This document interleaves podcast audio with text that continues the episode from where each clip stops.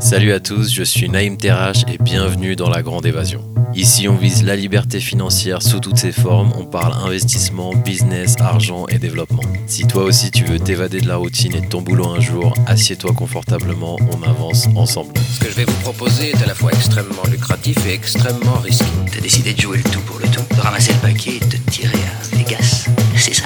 Hmm, non, c'était un petit peu plus compliqué que ça. Vous savez, dans notre métier, il vaut mieux passer pour un fou que pour un imbécile. Alors là, vous risquez pas la camisole.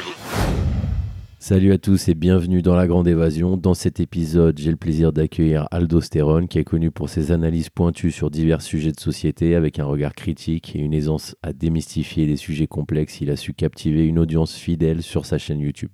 Passé de 0 à 138 000 abonnés, son approche directe et sans filtre fait d'Aldo un commentateur incontournable.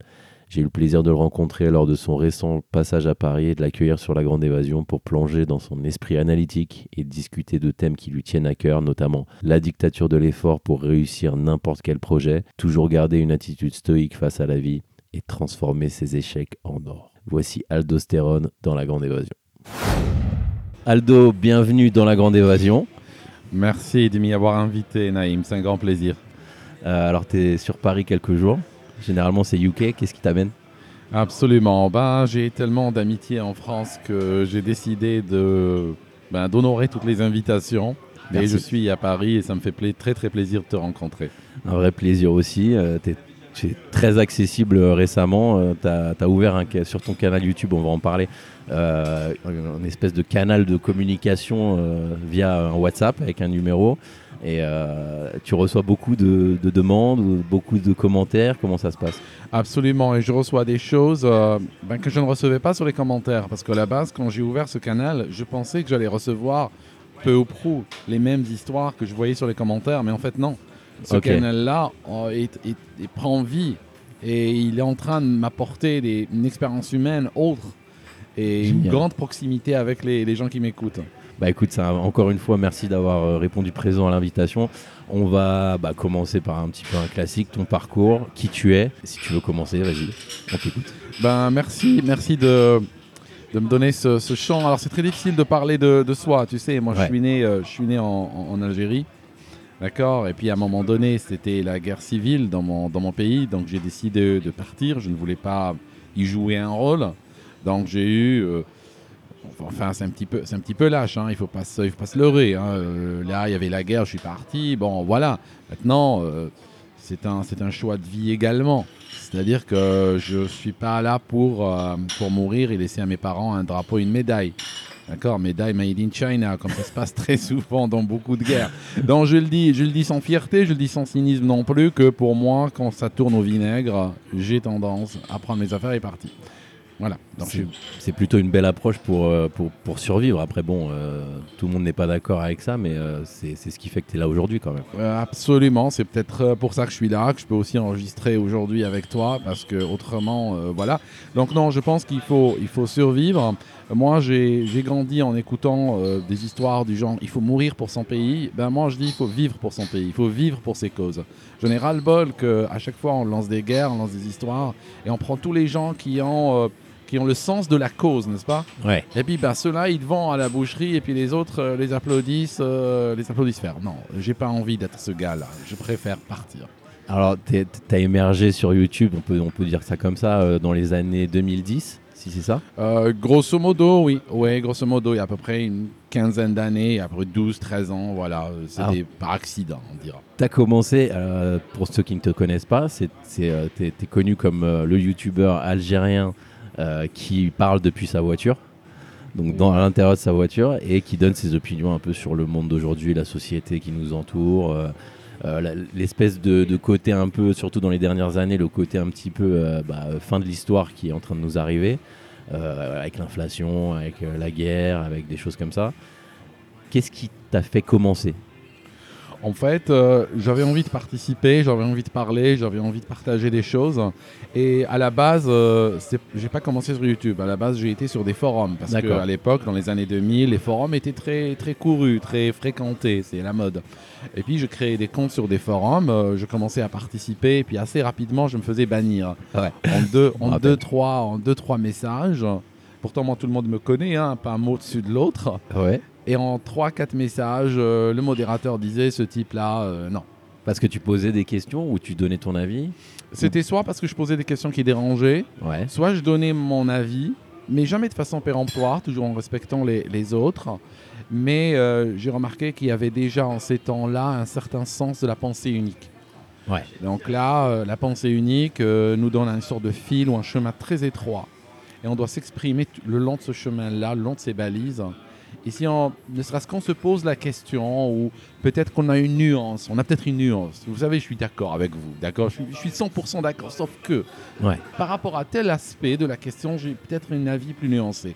Ça suffit déjà pour se faire virer, c'est trop déjà. Ouais. Donc, euh, à ce moment-là, j'ai décidé un jour de parler euh, sur YouTube. Et n'ayant pas un équipement sono aussi perfectionné que le tien, j'ai donc préféré la voiture parce que c'est feutré, c'est calme, c'est tranquille. Il y a un côté impersonnel aussi. Ouais. Ça me permet de réfléchir aussi quand je conduis. Et donc, c'est parti. Je commençais à parler. Et puis, euh, il y a une sorte d'alchimie avec le public qui est né. Mais moi, je m'y attendais pas à la Tu base. t'y attendais pas, c'était donc vraiment bon, sans calcul, sans, c'est juste une, non, sans calcul. une bouteille à la mer. Quoi. Une bouteille à la mer. Et je peux même te dire qu'au départ, comme j'avais peu de gens qui me regardaient les premiers temps, j'étais peut-être un peu plus confortable que maintenant. D'accord. Dans le sens où tu n'as pas la pression du public. On est en train de parler, on a 80 vues, Ouais. on est dans un monde intimiste, on a l'impression d'être entre nous. Mais après, quand on commence à avoir beaucoup de vues, être repris, être même décodé des fois sur certains médias ou être critiqué sur certains médias et tout, là on commence un peu à faire attention. Alors je fais attention, mais je garde ma sincérité du, de départ. Ça se sent un peu aussi dans ton approche euh, sans montage, euh, un peu brute de décoffrage.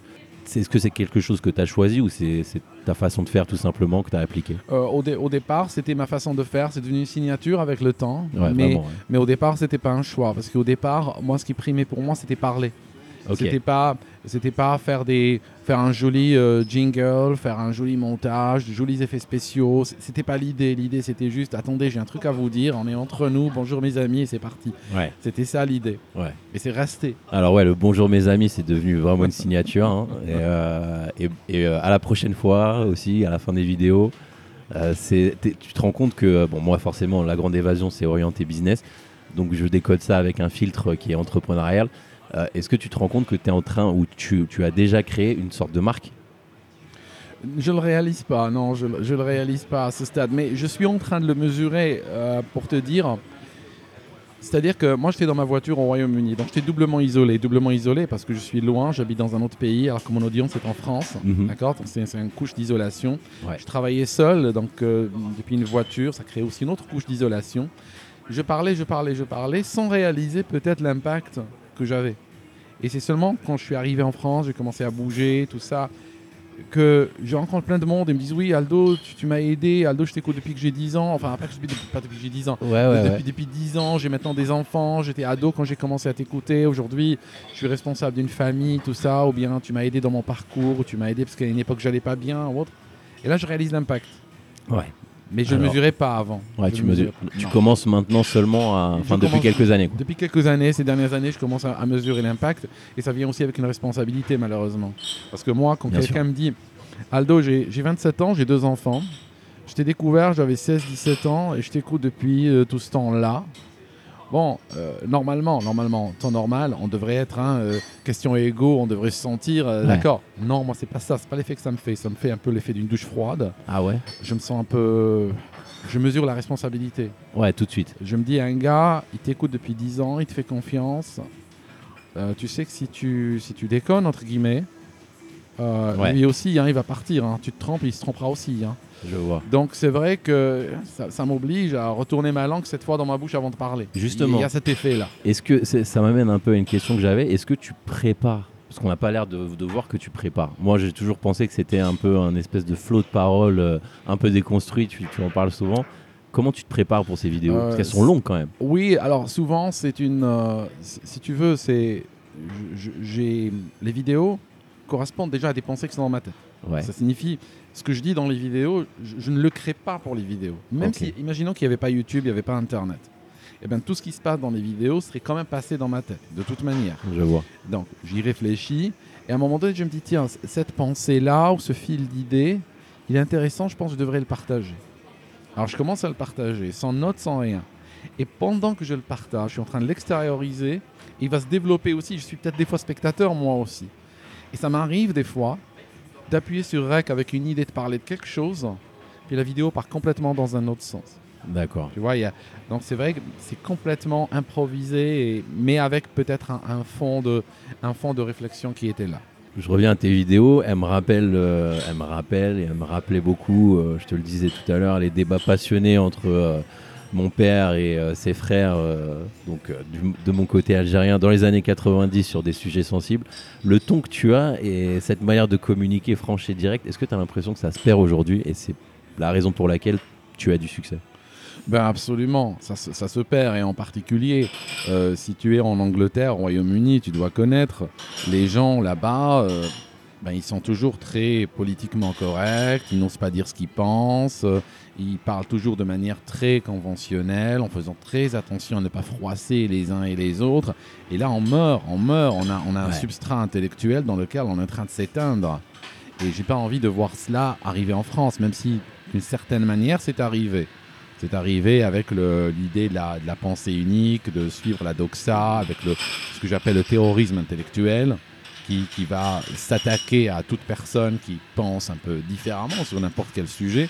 Et les sujets sont de plus en plus nombreux sur lesquels on exige une adhérence euh, parfaite au, narratif, sans le moindre sens de la nuance.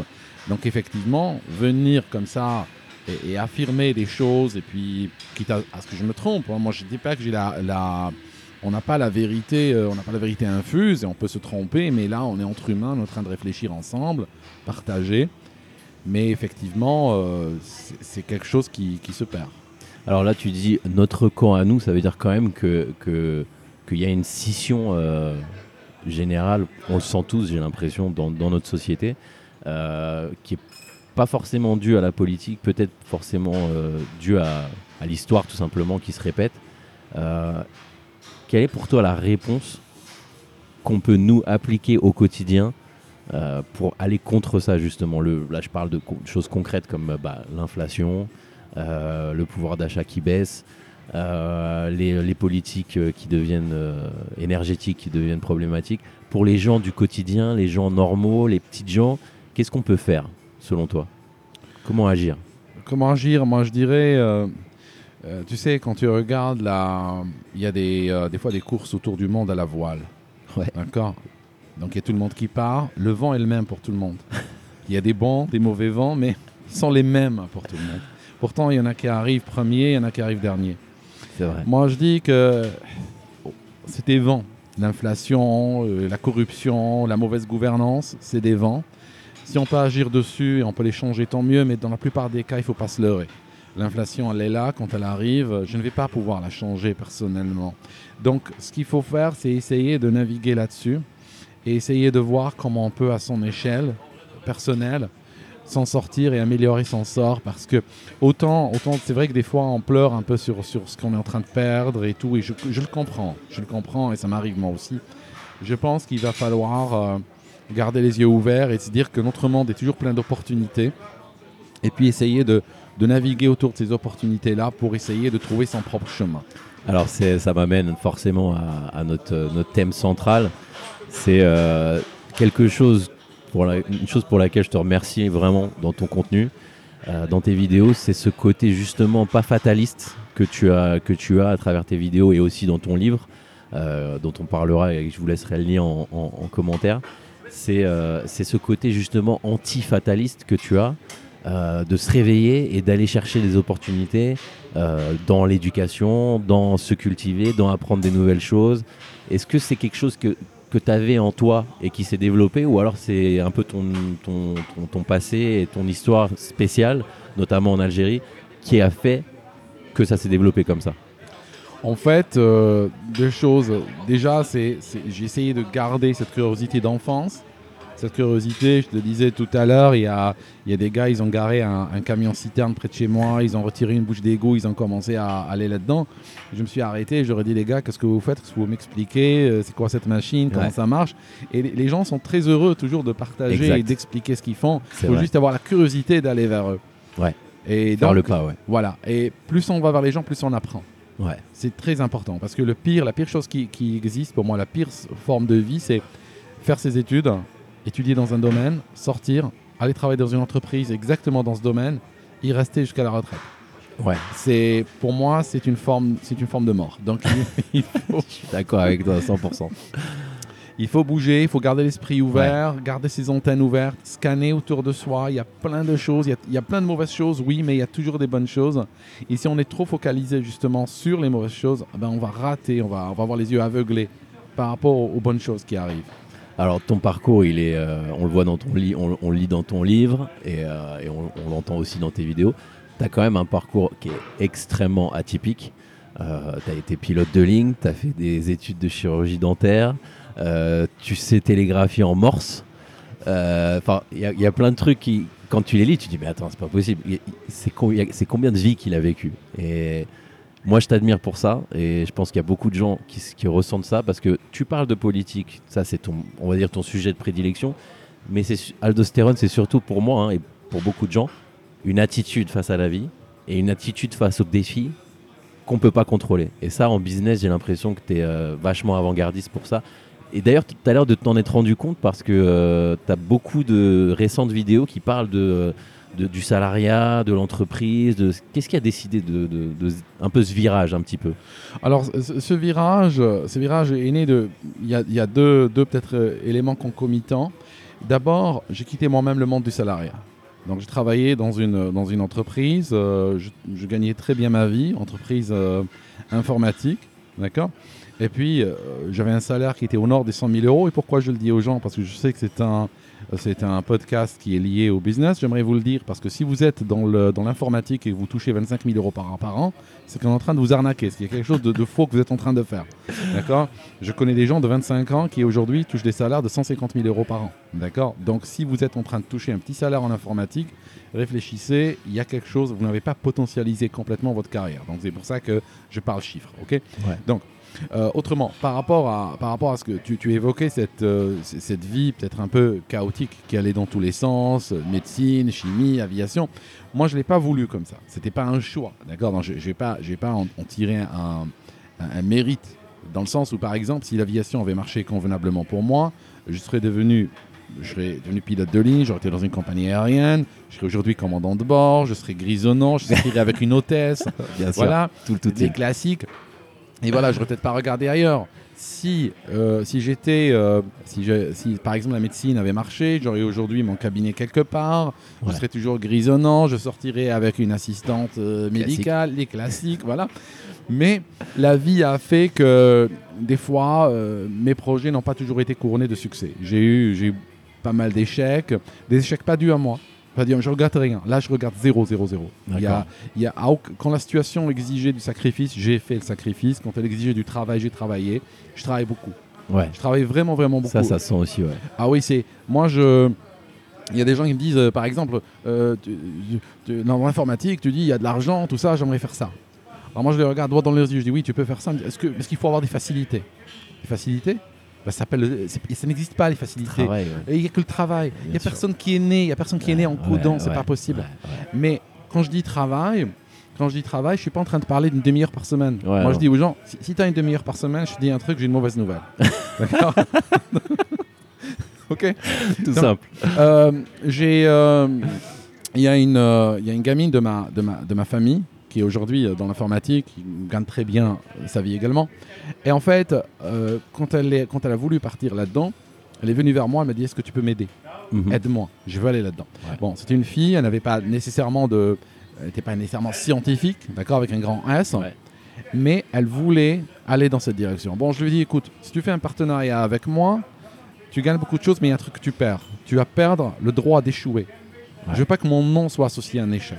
Donc, si tu veux travailler sur ce projet, on va travailler ensemble. Par contre, tu vas regretter ta vie d'avant. Tu vas Ouais, souffrir. ouais, oui. Tu vas rentrer dans un monde de souffrance. Le monde de souffrance, c'est que pendant que ses amis faisaient la fête, se tapaient des, des séries Netflix euh, et regardaient euh, Ouais. 25 épisodes à la suite, elle est en train d'étudier comme une malade. Et en bonne partie, on étudiait ensemble. Et je peux te dire, c'était une fille qui se réveillait. On se réveillait, par exemple, le samedi à 8h du matin, on était en train d'étudier. Et je me rappelle une fois, euh, on faisait des fois des sessions de 12 heures par jour. D'accord. Donc juste pour que les gens entendent les La chiffres, rigueur, hein, pour- la rigueur. la rigueur, la rigueur, la réel. rigueur, le réel. Ouais, c'est ça, c'est très important de le dire, je pense. Et c'était de la souffrance. Ouais, je veux bien dire, sûr. ah ben, t'as- il fait beau dehors, tu as envie d'être dehors, tu as envie de manger une glace, tu as envie de rencontrer des potes, tout ça. Mais à un moment donné, ça Exactement. vient avec la souffrance. Il faut payer le prix. Si tu n'es pas prêt à payer le prix, reste chez toi. Ça, ça ne sert à rien. Alors ça me fait penser à, je t'interromps deux secondes, ça me fait parce que ce que tu dis, ça résonne énormément en moi parce que j'ai vraiment cette mentalité. Mais ça me rappelle aussi euh, les Américains qui disent euh, choose, choose your heart, choisis ta difficulté. Tu, euh, avoir, être pauvre, ne pas avoir d'argent, c'est dur. euh, mais euh, monter un business, c'est dur aussi. Donc choose your vois. Absolument. Et cette mentalité, je pense qu'il n'y a, pas tout à prendre chez les Américains naturellement. Mais cette mentalité, je pense que pour le monde français, le monde francophone, euh, c'est un besoin qu'on a surtout dans la période d'aujourd'hui. En particulier, oui, les gens qui baignent dans la culture francophone, où on leur dit, oui, euh, bon, si tu fais de l'argent, c'est que tu es un salaud, tu as Ouais, exploité les autres. euh, oui, je connais des gens riches, mais bon, ils sont nuls. euh, le gars, tu as vu, il a la dernière BMW à 150 Salaud. 000 euros, mais c'est un salaud.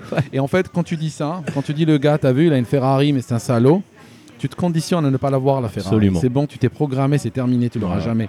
Donc, euh, c'est ça qui est terrible. Et je te disais par rapport à, à ces études, eh ben, des fois, au bout de 9-10 heures d'études, elle m'a dit une fois j'ai j'ai la nausée. Et ce que je lui ai dit?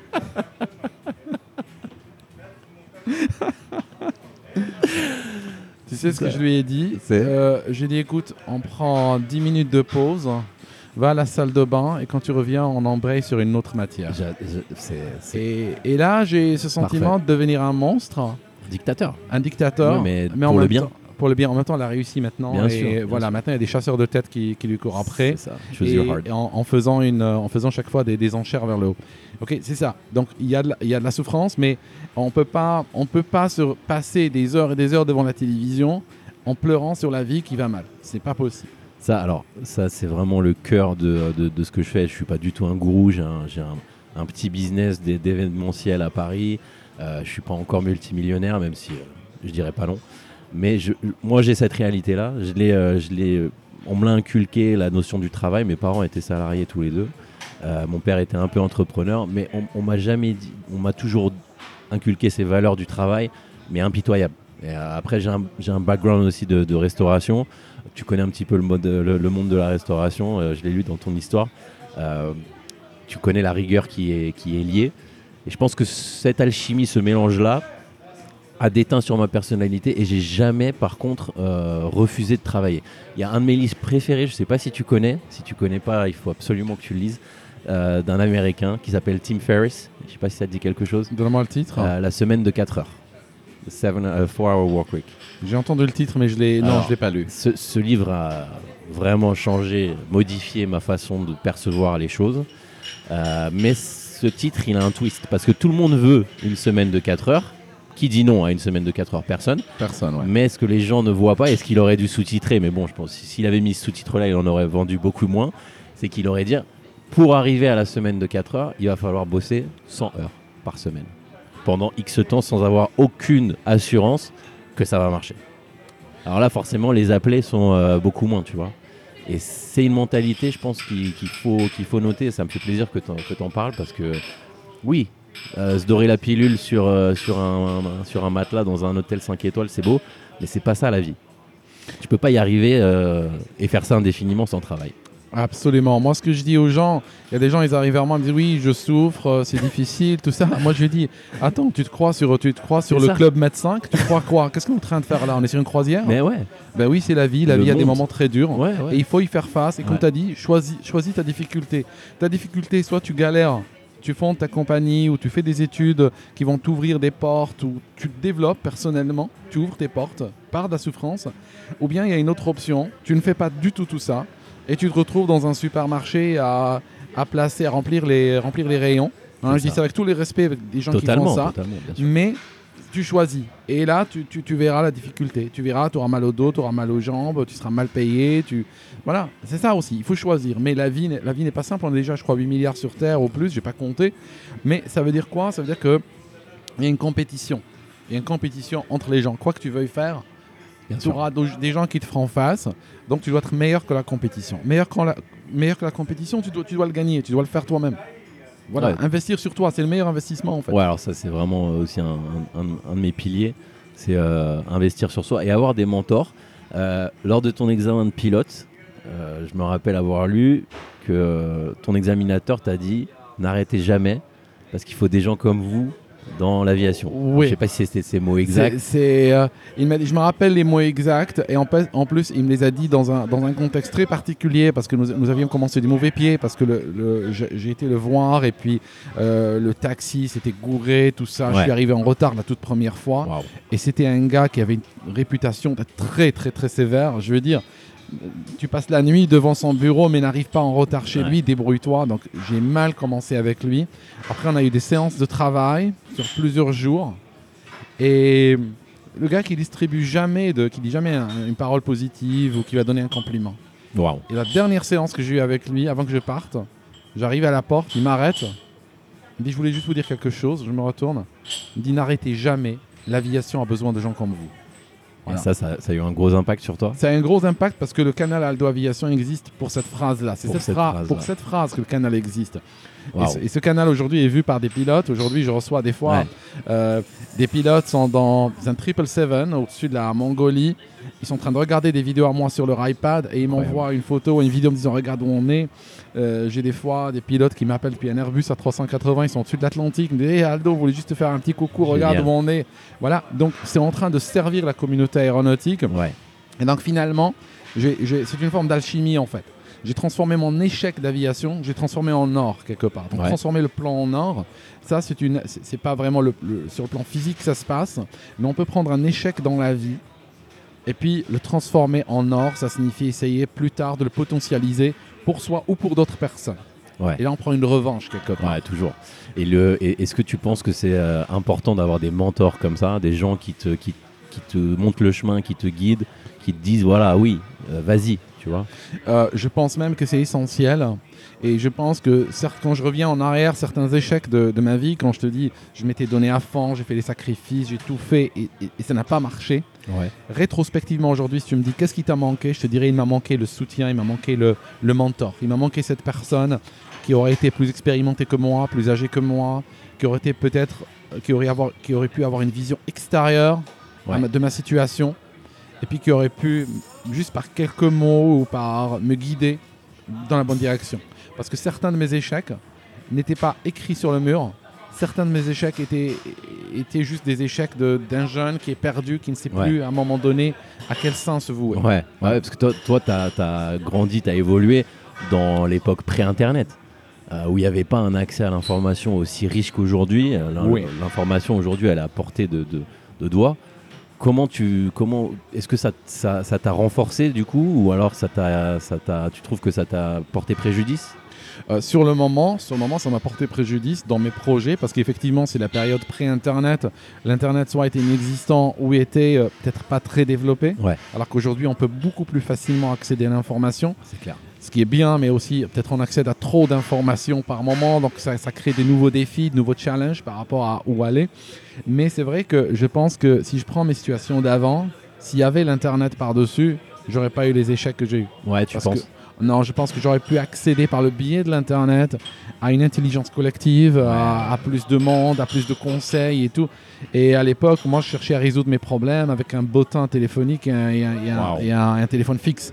Et là, c'est pas du tout la même efficacité, c'est pas la même bande passante. Alors oui, c'est pas ouais, bien sûr, c'est pas la même bande passante, mais j'ai l'impression que euh, votre- ta génération, c'est euh, a été beaucoup plus forte mentalement. On a beaucoup plus accès à l'information, donc aux data aujourd'hui, mais euh, les, les- les jeunes sont beaucoup moins forts psychologiquement. Vous, votre génération, vous, avez plus l'impression, j'ai plus l'impression que vous étiez euh, ouais, plus prêt à l'échec, plus prêt à affronter. euh, Euh, je, dirais, je dirais que oui, on, on avait tendance, on avait tendance à évoluer sur de la terre brûlée. Et ça, Ouais. c'est très important.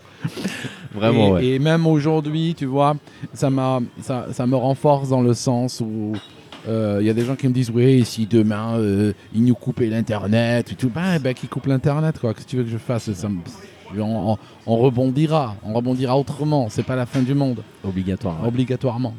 Et alors, toi, tu me dis que tu n'as pas souffert, mais que ça t'aurait aidé d'avoir un, mentor. Est-ce que maintenant, maintenant que tu es arrivé quand même à un certain niveau, à un certain, une certaine place dans, euh, le monde d'Internet. Est-ce que c'est une volonté que tu as maintenant de mentorer des gens ou alors de les aider, de les suivre, de les aider à évoluer? Écoute, euh, même si j'en fais pas beaucoup de publicité, euh, parce que j'ai pas, j'aurais pas le temps pour répondre à toute la demande, je coach, un, je coach un certain nombre de personnes, même si le mot coaching je ne l'aime pas, ouais, hein, parce qu'il a été trop galvaudé, Ouais, il a été clair. utilisé par, dans, dans beaucoup d'histoires. Mais si tu veux, je suis présent, je suis présent pour un nombre, un certain nombre de personnes, D'accord, d'accord. Donc c'est quelque chose qui fait partie de mon activité. d'accord. Mais j'en fais pas la promotion parce que tout simplement, il faut être honnête, je vais pas venir sur YouTube dire Hey, les gars, euh, Ouais. je peux parce que Faire le sais- gourou, euh, euh, non, non, c'est pas Ouais. mon truc et je sais que je, je ne pourrais pas être disponible pour tout le monde, mais je suis disponible pour un certain nombre de personnes et j'ai déjà aidé des personnes dans ma vie comme cette fille dont je te parle. ouais. C'était ces dernières, euh, ces dernières années.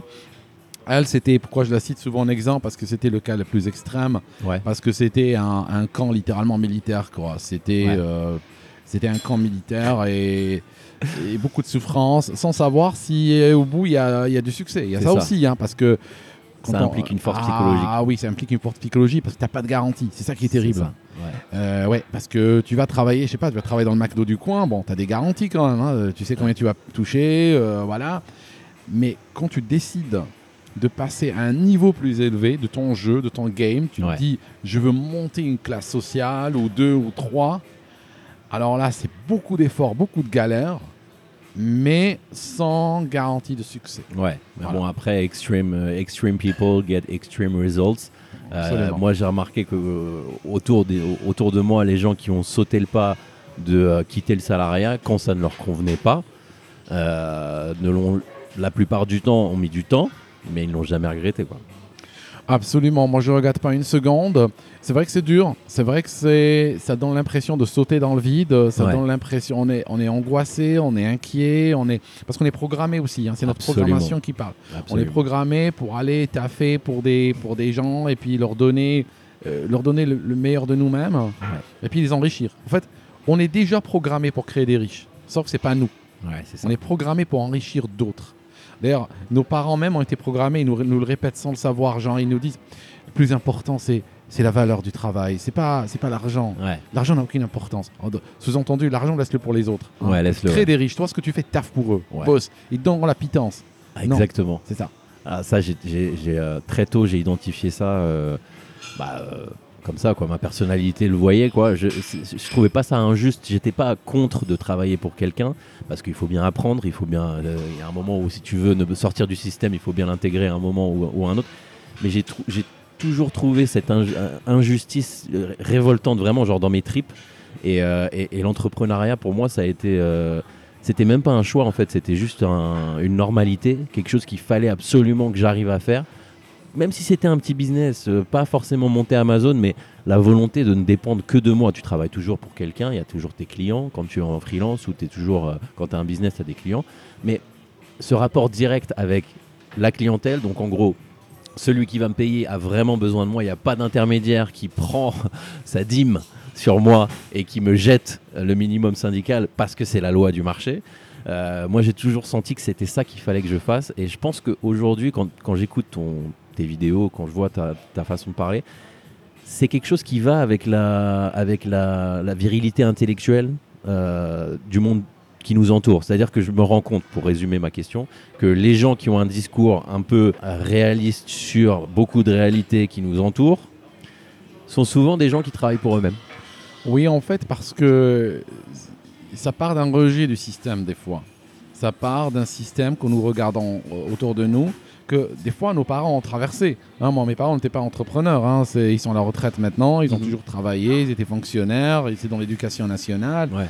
Je veux dire, ils ont eu une vie très bien, mais j'ai pas envie d'avoir leur vie. Et d'ailleurs, ils ont eu peut-être des fois la sagesse de me dire, même quand j'étais enfant, n'est pas notre vie, ne fait Ouais. pas, ne finit pas dans l'éducation nationale. Donc ils ont, ils ont compris, ils ont compris que c'était pas vraiment la vie qu'ils auraient voulu avoir. Mais bon, voilà, ils sont un peu old school, donc ils sont restés dans le système jusqu'à la retraite, et puis touchent leur retraite, ils sont contents. Mais c'est vrai qu'aujourd'hui, je le vois surtout chez, chez les jeunes. Je rencontre beaucoup de jeunes entrepreneurs et ils veulent plus de Ouais. cette vie-là. Ils, ils, ils vont, ils ont, ils ont soif d'autre chose. La liberté euh, avec un grand L, euh, le temps surtout, Oui. qui, est, euh, qui est une monnaie qui ne se renouvelle pas. Et, euh, et ouais, euh, surtout euh, remettre, en, remettre en cause le paradigme de, comme tu disais tout à l'heure, avoir une belle carrière, faire une, grande école, avoir une, une carrière dans, dans la, le même grand groupe ou petit groupe pendant 20, 30, 30 ans. Et ce paradigme-là, il est, il est en train de disparaître. Il est en train de disparaître, même s'il y a des millions de gens qui sont encore coincés dedans. hein. Il y a des gens qui me contactent, qui ont envie de changer de paradigme. Ils ont envie de le changer. Ils réalisent c'est pas, ils sont pas nés pour ça. Ils n'en rêvaient pas. Ils ont été happés par le système. Genre bon, ils sortent de l'université, ils trouvent un job parce qu'il faut bien travailler et tout ça. Puis 10 ans plus tard, 15 ans plus tard, ils sont toujours là-dedans. Ouais, Et puis ils vivent la toxicité du, du milieu de l'entreprise. Euh, et donc, euh, forcément, ils ont envie de changer. Mais après, comment changer? Ça, c'est encore la, la grande question pour beaucoup. Alors, justement, c'est un petit peu ça, euh, ça, ça dont je voulais parler avec toi. Qu'est-ce- quels sont les conseils, toi, avec ton parcours, euh, ton vécu? Quand quelqu'un a une idée, généralement, idée, euh, ça vaut rien du tout. C'est l'exécution qui, qui change tout. Euh, Qu'est-ce que tu conseilles à des gens qui ont une idée pour se lancer? Alors moi, bon, il y a déjà le conseil classique, ne jamais quitter son, son entreprise avant d'avoir déjà quelque chose qui marche à côté, avoir un revenu. Ce qui est très difficile parce que c'est possible, mais difficile. La difficulté est là-dedans. C'est que quand on travaille dans, un- dans le monde de l'entreprise, on est tellement essoré comme un citron, on n'a plus d'énergie, on n'a plus de temps, on n'a plus rien du Rien. tout. Ouais. Et donc, si on doit lancer quelque chose à côté, ben, on va, on va pas pouvoir le faire. Donc ça, c'est une des difficultés. Mais je dis que c'est le moment où il faut souffrir suffisamment, sacrifier, sacrifier beaucoup de choses, sacrifier tout ce temps perdu. hein. Les gens regardent, j'ai j'ai vu des statistiques l'autre jour sur les gens, le- combien ils regardent la télévision, c'est c'est ahurissant, c'est effrayant. Ouais, c'est dingue. Rien que ce temps de télévision, il y a des gens, ils ont construit des empires avec, si on l'enlève. Donc, moi, je dis, arrêtez la télévision, commencez à vivre. Donc, déjà, il faut lancer quelque chose à côté. Ouais. Par la suite, une fois que cette chose marche, là, on commence à, à voir qu'on a, euh, on a un business qui tourne. Au départ, peut-être viser juste petit. Si, si le premier mois, vous arrivez à faire 100 euros par mois, c'est déjà très bien. Peut-être le deuxième, vous ferez 200. Et puis, peut-être au bout d'un an, vous êtes à 1500. Et puis, un jour, vous allez constater que ça vous rapporte presque votre salaire. Ouais. Vous laissez tomber votre entreprise, vous mettez plus de temps et d'énergie dans ce business, et là, un an plus tard, vous avez doublé déjà votre salaire. C'est ça. Et, et- et c'est comme ça que ça part, déjà. Donc ça, c'est le premier conseil vraiment que je donne. Le deuxième conseil que je donne, ne vendez pas votre maison pour commencer un business. Ouais, si vous avez besoin... Très, très, conservateur. Je vais, je vais donner un chiffre. Je vais donner un chiffre. J'ai créé un business, j'ai créé un business d'hébergement Internet qui m'a nourri pendant près de 10 ans. D'accord. D'accord. Euh, je l'ai commencé avec un investissement, d'accord, de 50 euros. ok. On rigole, Alors- mais c'est ça. Alors c'est ça. Conservateur. Pourquoi, pourquoi? Parce que le truc, c'est que je vais te dire un truc, je vais te dire une vérité.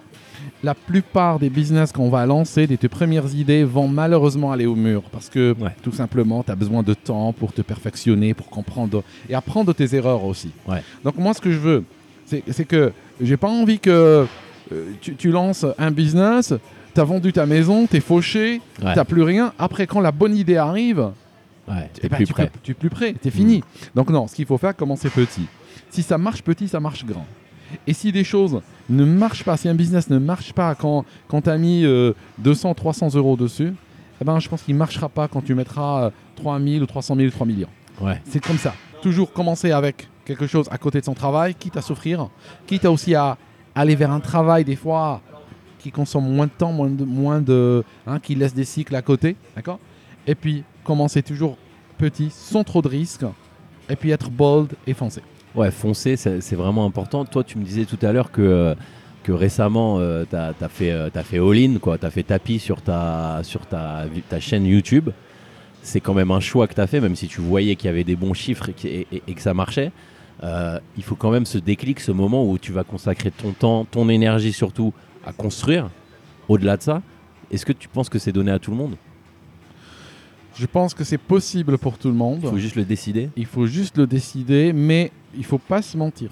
Ouais. Il y a de la souffrance. Ouais. Je vais te dire un truc, je travaille probablement en termes de temps et d'énergie, peut-être dix fois plus ça. pour moi que lorsque j'étais dans l'entreprise. Bien sûr. L'entreprise, c'est le repos, Ouais. c'est c'est le Club Med. Donc, euh, il faut savoir que ça vient avec quand même un certain degré de sacrifice. Mais tout le monde peut le faire, mais il faut se motiver.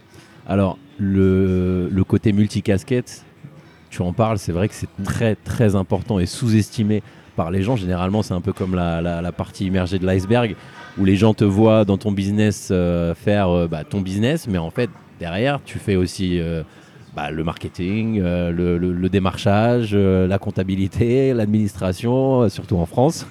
Et ça, ça, les gens ont tendance à l'occulter, mais c'est réel, quoi. Oui, c'est réel, mais ce que je dis, il faut avoir, euh, il faut le déléguer. Il faut le déléguer, il faut déléguer certaines choses aux gens qui le font bien. Par exemple, prenons les, les impôts, la comptabilité et les impôts. Ouais. Je suis très mauvais là-dedans. Ouais. Euh, donc, qu'est-ce que j'ai fait? Je connais mes limites. Et la dernière chose que j'avais envie en lançant mon business, c'est de faire une erreur avec le fisc Bien sûr. et finir avec des lettres recommandées ou finir avec des redressements ou des choses comme ça qui m'auraient. C'est même pas question d'argent. Qui m'aurait gâché le plaisir peut-être. Ouais, ça ouais, aurait été un vois. traumatisme qui aurait fait que ça aurait jeté un mauvais karma sur mon Je travail. vois. Donc qu'est-ce que je fais? J'ai créé mon entreprise, j'ai un comptable, il s'occupe de tout. Il est même, il s'est Ouais. même enregistré auprès des impôts comme quoi c'est le référent. Quand ils ont quelque chose à dire, ils lui disent à lui. Lui, la seule chose qu'il m'écrit, c'est il m'envoie un email et me dit tu payes tant aux impôts en mettant tel code et voilà, il Au sort. revoir. Au Ouais. revoir. Donc cette partie de, de- cette problématique complètement évacuée. Quand je reçois Délégué. une lettre des impôts, c'est une lettre un peu grise ou autre. Ouais. hein, je l'ouvre, photographie, je lui envoie, je dis regarde ça. Je ne la lis même pas en fait. Ouais. Donc il faut savoir où sont ses limites. Ouais. Et quand je, si je sais que j'ai une limite quelque part, je préfère la déléguer à quelqu'un d'autre et faire ce que je, sais, je fais bien. Pour grandir, pour grandir, c'est quelque chose qui est très important, tu penses? C'est absolument essentiel même. Mais toujours, on sera multicasquette. Hein. Il ne faut, pas- il Ouais. faut pas se leurrer. On, sera- on aura toujours un côté. euh, je me rappelle une fois, à une époque, je travaillais comme journaliste. Ouais. J'étais JRI. Encore, Et encore une vie. J'étais en train d'interviewer le, le PDG d'une entreprise, euh, je me rappelle plus laquelle, une entreprise française. Ouais. Et puis, euh, normalement, on devait être deux. Ce jour-là, j'étais seul parce que l'autre gars était malade, donc je suis parti seul. D'accord. Et je faisais le son, je posais les questions, je réglais la caméra, j'étais partout à la fois. Puis à la fin de l'interview, il m'a dit Vous êtes l'homme orchestre, vous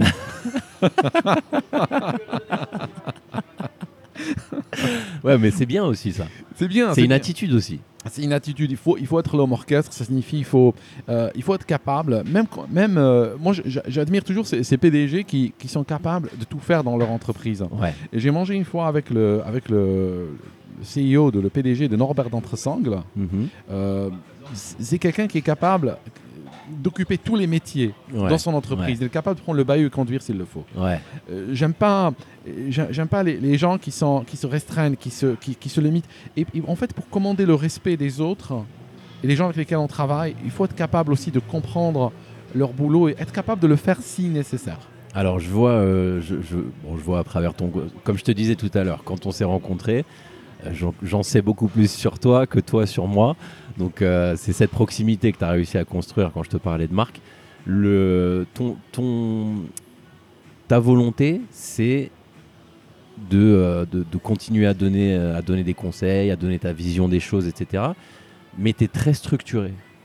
Tu as, une, t'as une, une façon de voir les choses et d'avancer sur un peu comme un échiquier, pion par pion. Et, on, sent qu'il y a quand même une, un plan derrière tout ça, un plan, euh, pas machiavélique, mais un plan. Oui, euh, ce que j'ai tendance à faire, parce que quand on fait, et ça, ça vient de la programmation, parce que j'ai été programmeur à une époque. Donc, mais en fait, c'est vrai que chaque, chaque, euh, chaque métier auquel on s'expose, on va apprendre Ouais. quelque chose. Ouais. Dans la programmation, on apprend quelque chose qui est très utile dans la vie. C'est-à-dire que si aujourd'hui un client vient vers moi, s'assoit à cette table et puis il me dit j'ai besoin d'un- d'une application qui fasse ceci, cela, il commence à décrire l'application. C'est comme un problème qu'on a dans sa vie des fois. On a envie de faire ceci, cela. Eh bien, l'application telle qu'elle est décrite, elle est énorme, elle est compliquée. Euh, si on commence à y réfléchir en un seul bloc, de manière monolithique, ben on va tomber à genoux, on va coincer, on va bloquer, on ne saura même pas par où commencer.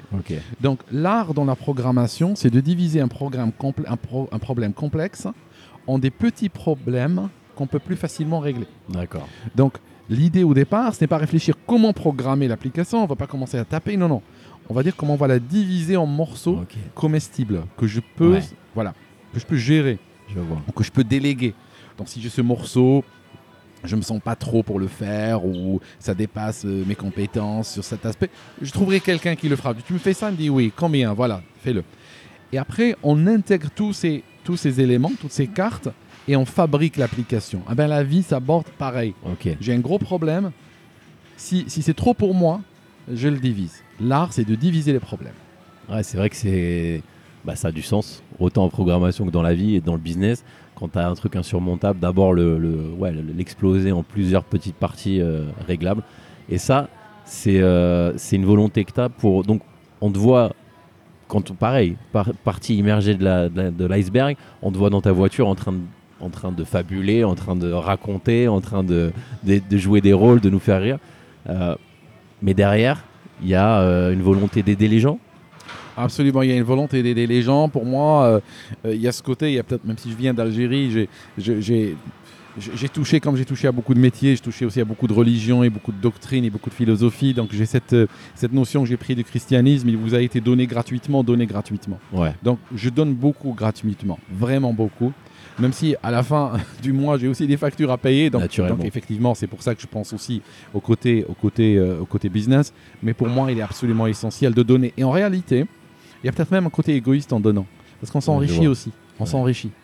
On se développe, on apprend des choses, on, on se surpasse, et c'est une très bonne expérience. Ça enrichit celui qui reçoit et celui qui donne. Quels sont les projets pour Aldostérone en 2024 Euh, donc là, d'ici la fin de l'année, le, le 2 décembre, normalement à Chartres, on a un rendez-vous. C'est un, c'est une sorte de conférence, Mhm. d'accord Je pense qu'il y aura Piero San Giorgio qui va participer aussi. Mhm. dans sera une conférence pour rencontrer le public. Et en 2000, euh, 2024, ben, il y aura des rencontres. Ce sera des séminaires, des séminaires fermés. Ça sera quelques personnes seulement. Et puis, ça sera des séminaires euh, au château. Au château. Au château. Donc, on vivra un week-end ensemble. Et puis, on va discuter, on va parler, on va évoquer des sujets qui, sont chauds dans le cœur de chacun. Et ça permettra aux gens de repartir reboostés, de repartir avec des contacts, avec des idées. Et surtout, surtout, se rebooster parce qu'aujourd'hui, il y a plein de choses que l'argent achète. Mais ce que l'argent n'achète pas, c'est cette énergie qui vient de l'intérieur, ce, ce boost, cette batterie qui est, qui est chargée à fond, qui nous permet d'avancer, de réaliser ces projets. Eh ben, c'est des très beaux plans pour 2024 et euh, je te souhaite tout le succès que tu mérites. Merci. Et merci encore d'avoir répondu présent pour la grande évasion et ton, et ton écoute précieuse pour euh, tous les gens qui veulent se lancer notamment. Merci Naïm, c'est un grand plaisir d'être là. Salut, merci. Si vous pensez que l'épisode peut intéresser quelqu'un, foncez lui envoyer le lien. Si vous avez des questions, n'hésitez pas à m'envoyer un message, je laisserai un lien en description. Et d'ici là, restez connectés. Je suis Naïm Terrache et le but, c'est la grande évasion.